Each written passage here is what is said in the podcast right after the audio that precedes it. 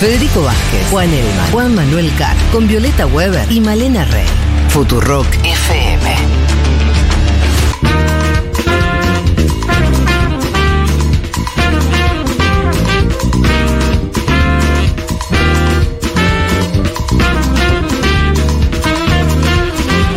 Bueno, muy bien, aquí estamos de vuelta. Vamos eh, en unos eh, minutitos eh, breves a estar ya comunicados con Sebastián Ramírez, presidente del partido Morena en Ciudad de México. Juanma, hacenos una introducción de por qué vamos a tener esta conversación, por qué es importante, quién es Sebastián Ramírez. Sí, a ver, en México va a ir a elecciones presidenciales el 2 de junio del año 2024. Ustedes bien saben, porque lo tratamos en este programa largo y tendido, que Claudia Sheinbaum, exalcaldesa de la Ciudad de México, va a ser la candidata de Morena a la formación de Andrés Manuel López Obrador. Andrés Manuel López Obrador no puede ir a un próximo mandato por temas eh, constitucionales.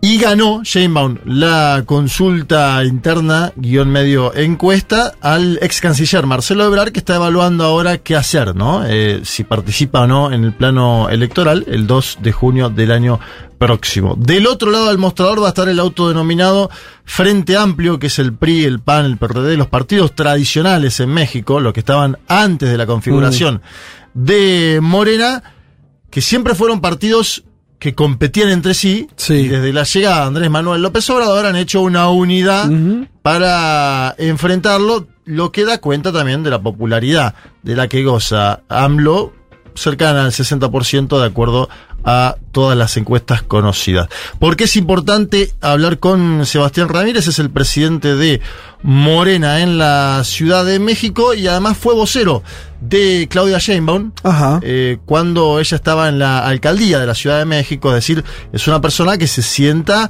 en la mesa de las decisiones políticas de Morena y que es nada más y nada menos que el titular del partido en la propia Ciudad de México, lugar donde gobierna Morena hace tanto tiempo.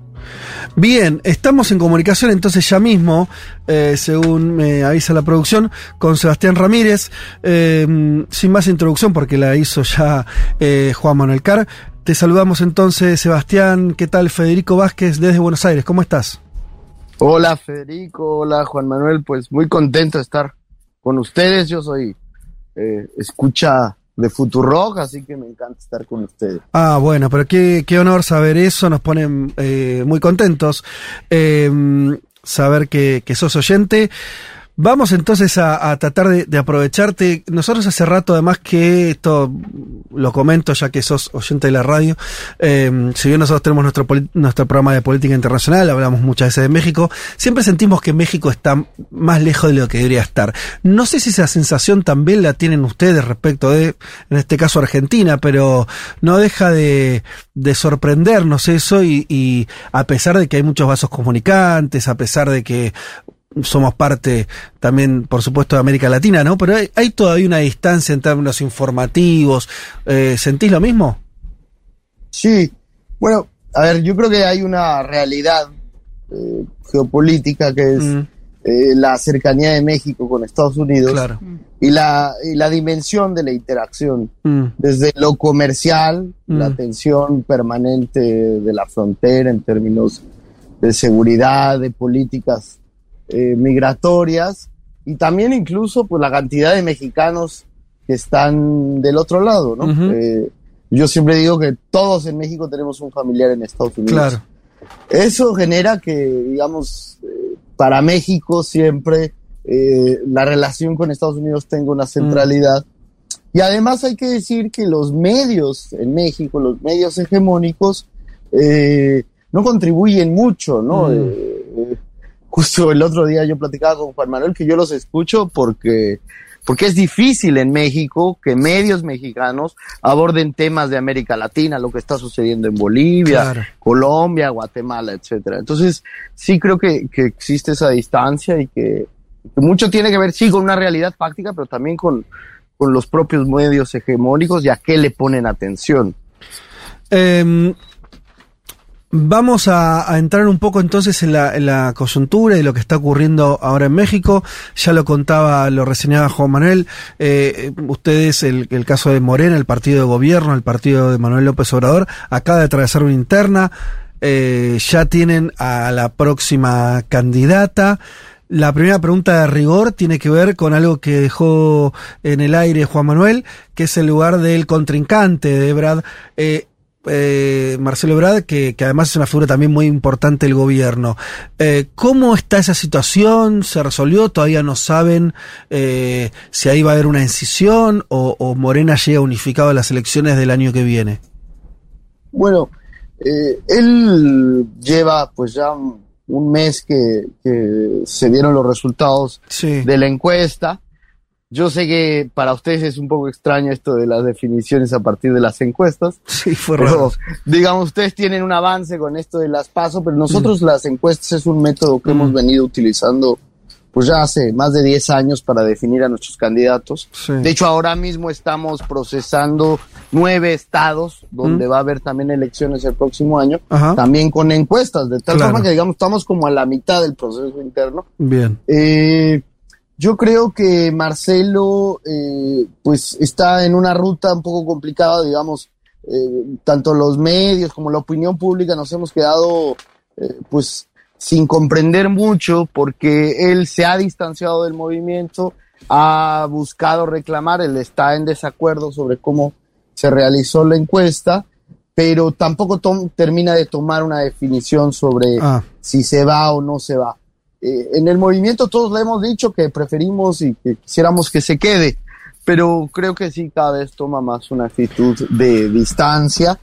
Aunque también te puedo decir, mira, ahora Morena tiene, gobierna en 23 estados de mm. México, son 32 estados. Los 23 estados donde tenemos gobernador han cerrado filas con Claudia Sheinbaum, lo mismo eh, el grupo parlamentario en la Cámara de Diputados, en el, en el mm. Senado.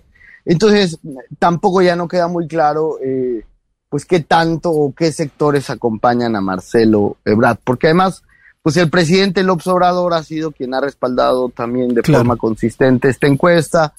Se hizo una ceremonia que se le llamó la entrega del bastón de mando, que es en referencia a, una práctica indígena, que es la entrega de un bastón eh, que le da ahora ella como conductora del movimiento entonces creo que pues la, la, posición de ella se ha fortalecido y él pues no ha definido bien qué hace y ese tiempo le ha cobrado factura. Ahora, sin correrme todavía mucho de, de, este asunto, mm, mm, lo venimos contando en el programa, en todos los gobiernos progresistas en, en, la región hay un problema que se viene repitiendo y que no encontramos todavía un caso exitoso, que es eh, la famosa sucesión de, los, sucesión de los liderazgos. Vos hablabas mismo de, Bolivia, bueno, estamos viendo una, una interna mm, totalmente eh, a cielo abierto respecto de Evo Morales y Luis Arce.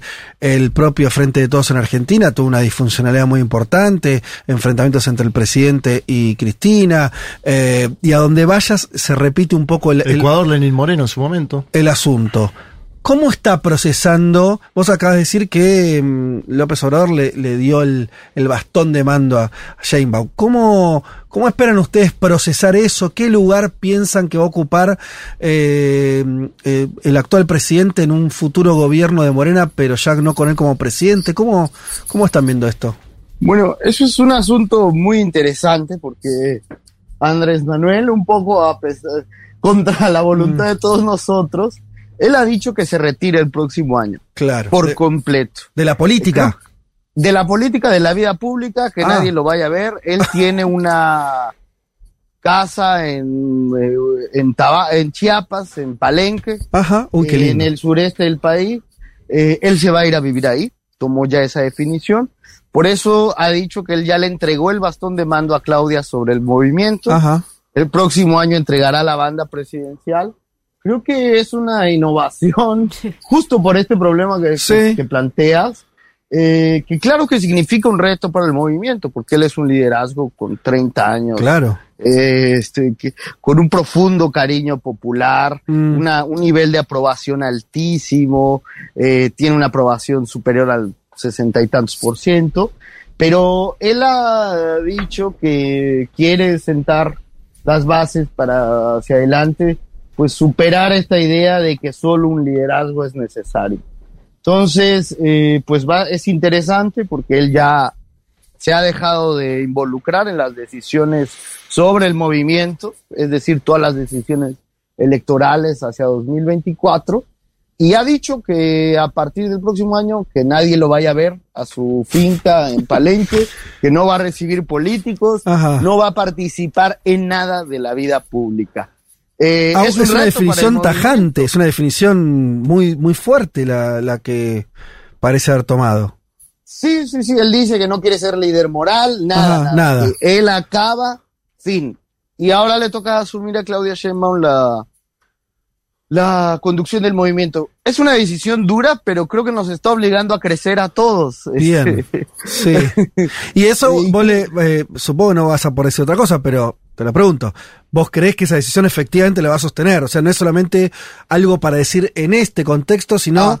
que es algo que, que conociéndolo a él, a cómo funciona y demás, vos creés que esa decisión la va a mantener. Estoy 100% seguro ah. y si llegara a romperla me vuelven a llamar y me dicen, Sebastián, este, la pifiaste, pero él cuando dice esas cosas las cumple por completo y creo que es parte de su convicción y está trabajando para que el movimiento tenga esa transición. Mm. Y te digo, va a tener una parte dura, ¿no? Porque él, pues ha sido un conductor, eh, además de muy querido, muy eficiente política y electoralmente. Eh, su, el vacío que deja es grande, pero bueno, este, él habla que tenemos que superar la idea del necesariato, ¿no? Esta idea de que... ¿Qué es eso? Alguien, alguien es indispensable, ah. alguien es necesario, mm. este... Creo que es, creo que es importante y que también eso fortalece a Claudia Sheinbaum mm. para eliminar cualquier idea de que hay un poder tras el poder. Ella va a ser la presidenta de la República. La líder del movimiento la líder del movimiento, la conductora y tiene que, tener toda la solidez.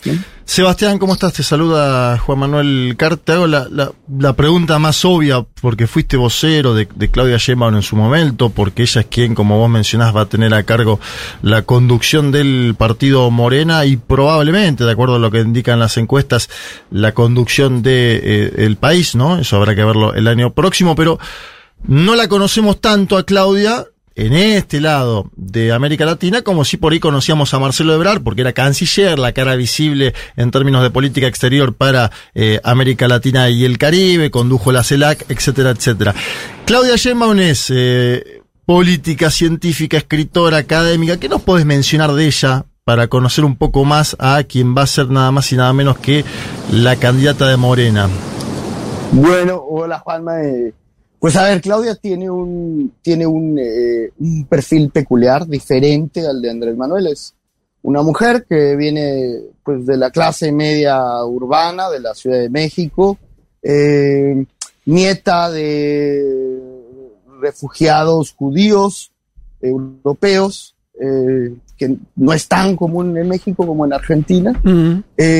Una familia de académicos, sus papás, su madre es científica, y su padre más bien era un pequeño empresario, pero digamos de una familia universitaria y de izquierda, de centro izquierda. Lo que ustedes llaman centro izquierda para nosotros es la izquierda, aunque digamos en los años 60, cuando ella crece, sí, la izquierda en México pues era eh, clandestina y más, más perseguida, ¿no? Su, viene de una familia de izquierda, progresista, académica, eh, acomodada, eh, medianamente acomodada, clase media, eh, y ella también tiene una carrera académica, sin embargo, pues creció en este ambiente como de intelectuales, comprometidos, etcétera, y desde muy joven se involucra en movimientos estudiantiles, participó en un movimiento estudiantil de los años 80 que fue muy importante, el CEU, una huelga en la UNAM contra las primeras reformas neoliberales en los años 80,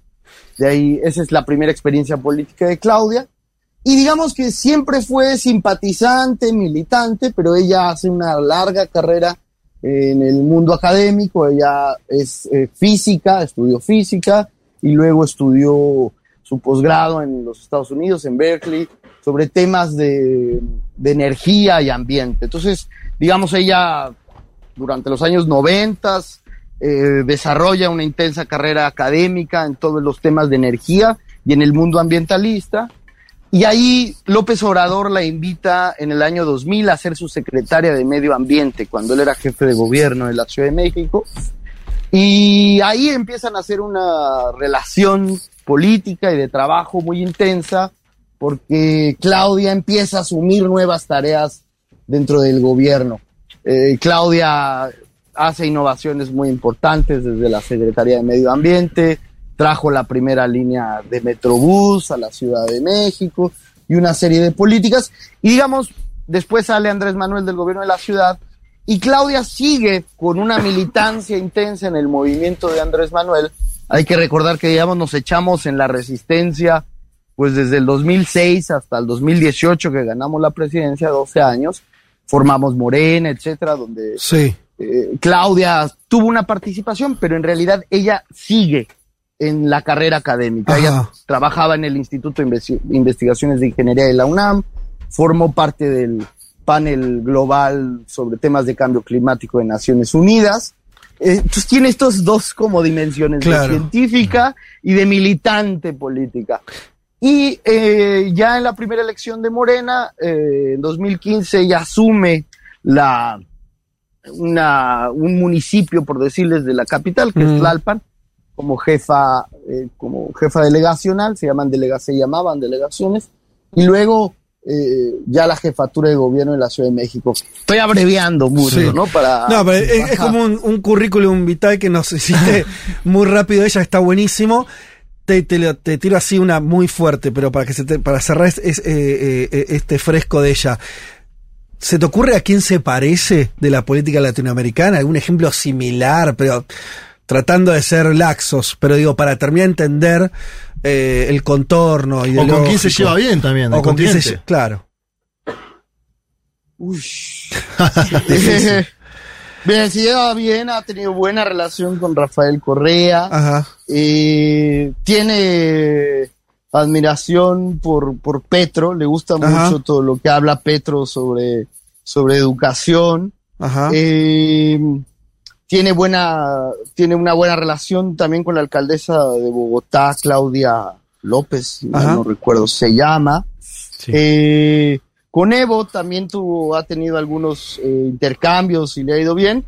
es una mujer Claro, su formación académica la hace con un compromiso muy fuerte con los temas de educación y ha, hecho una, un mix, digamos, de vincular la ciencia al gobierno. Entonces, eh, su lema de campaña era innovación y derechos, y es como incorporar la ciencia y la tecnología para mejorar el bienestar, la paz, etcétera. Entonces creo que tiene un perfil peculiar. Mm eh, interesante.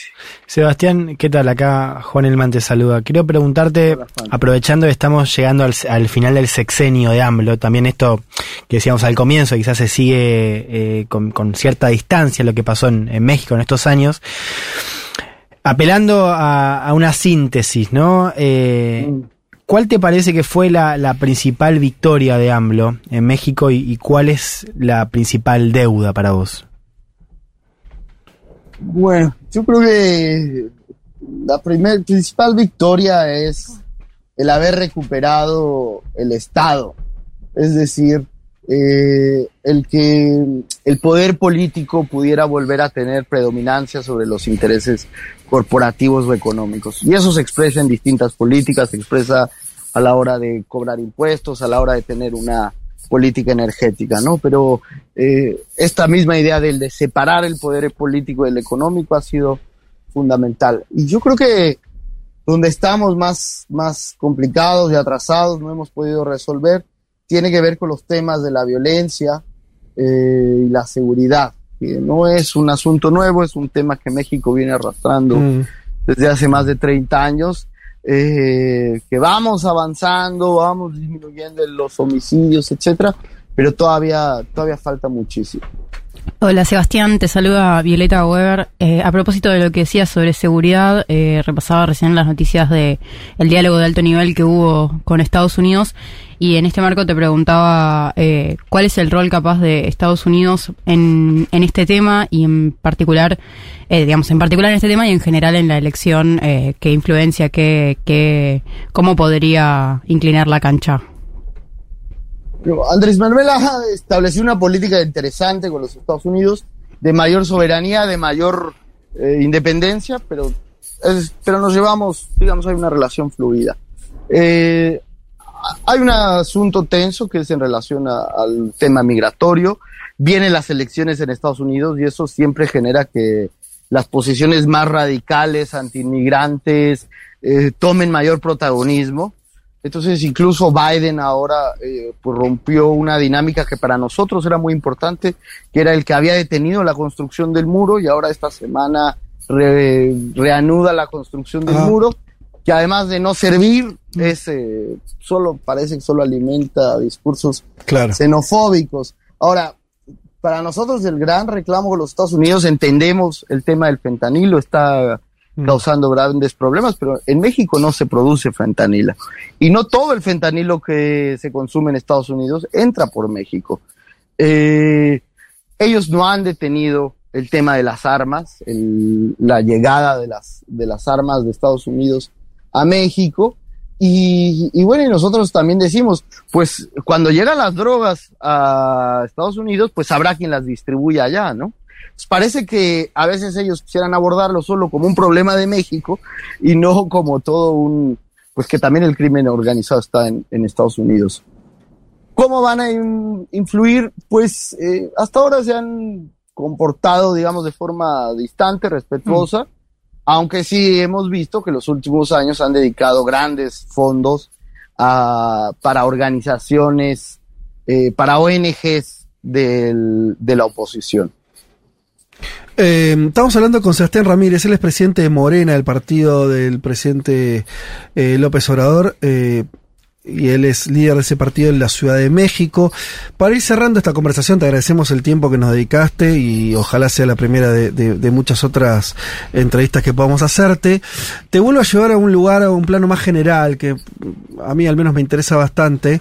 Eh, Morena es un partido relativamente nuevo en un país, eh, en México, donde hay una tradición fuerte también de partidos políticos, también decisiones respecto del PRI, que es ah, de última de donde surge hace muchos años López Obrador y además ustedes tienen la tradición de la Revolución Mexicana que también al mismo tiempo es recuperada por López Obrador. Si tuvieras que, contarle a alguien que no vive en México, donde por ahí todas estas cosas son muy obvias y, y lo tienen muy procesado, eh, ¿Cómo tenemos que pensar a, Morena? ¿Es un partido de izquierda, es un partido nacional y al mismo tiempo progresista? ¿Es un partido hijo de todavía esa revolución mexicana? ¿Es otra cosa que no acabo de decir? Yo creo que es un partido más bien nacional, popular. Eh, yo creo que bastante parecido al peronismo. Bien. Eh, en donde hay sectores progresistas, de izquierda, donde las políticas de Andrés Manuel han sido con un fuerte acento progresista, pero también tenemos que reconocer que no necesariamente mm. todos los que participan son, son progresistas y menos de izquierda, ¿no? Eh, entonces, creo que es más bien un partido nacional popular eh, con una orientación progresista, porque en nuestro tiempo lo nacional popular es progresista, pero pero también hay que reconocer que hay gente que no necesariamente viene de la izquierda, mm. ni viene del progresismo, y sí es el movimiento que, digamos, levanta o reivindica las grandes banderas de la Revolución Mexicana y agrega nuevas, ¿no? Mm. Eh, que han surgido a partir de los años 60 en torno a los derechos de la diversidad sexual, los derechos de las mujeres, temas ambientales, etcétera. Em, bien, nos sirve, me sirve esa, esa definición y, y, eso que dijiste al pasar, que algún, alguna, yo lo, lo, comenté hace no tanto en la radio, eh, esta cercanía, no porque, no una cercanía orgánica, pero simbólica o de orientación más general que, que hiciste con el peronismo, que a mí me, me resulta interesante, eh, ojalá un momento lo ampliemos porque eh, se supone más que son todos experimentos bastante particulares, siempre se dice el peronismo no se parece a nada, y a la hora de encontrar similitudes, eh, comparto eso que dijiste vos. Hay algo ahí eh, que se parece bastante. De hecho, la oposición terminó toda unificada, ¿no? Antes estaba el PRI por un lado, el mm. PAN por el otro, el PRD por el otro, y ahora eran los adversarios históricos. Exacto, ya están todos juntos contra, contra Morena. Así es. Bien, Sebastián, te, mandamos un, un, abrazo muy grande, un saludo. Eh, ojalá sigas escuchando la radio y, y, dentro de poco te vamos a llamar. El otro día me, escribió cuando escuchó Segurola, porque Pitu dijo que después del libro de Lula tenía que escribir uno de AMLO. Y me ah, escribió Sebastián, ¿no? ¿No, Sebastián? así es, así es. te dije, ya urge ese libro. Eh, un gusto y felicidades por todo el esfuerzo que hacen creo que de verdad es único en América Latina lo que están haciendo ustedes. Bueno, te agradecemos mucho eh, ese, mm, ese tipo de saludos. Eh, desde acá también entonces eh, agradecerte el tiempo y, bueno, insisto en que ojalá sea la primera de, de muchas otras entrevistas. gracias y nos reencontramos pronto. Chao. Un mundo de sensaciones.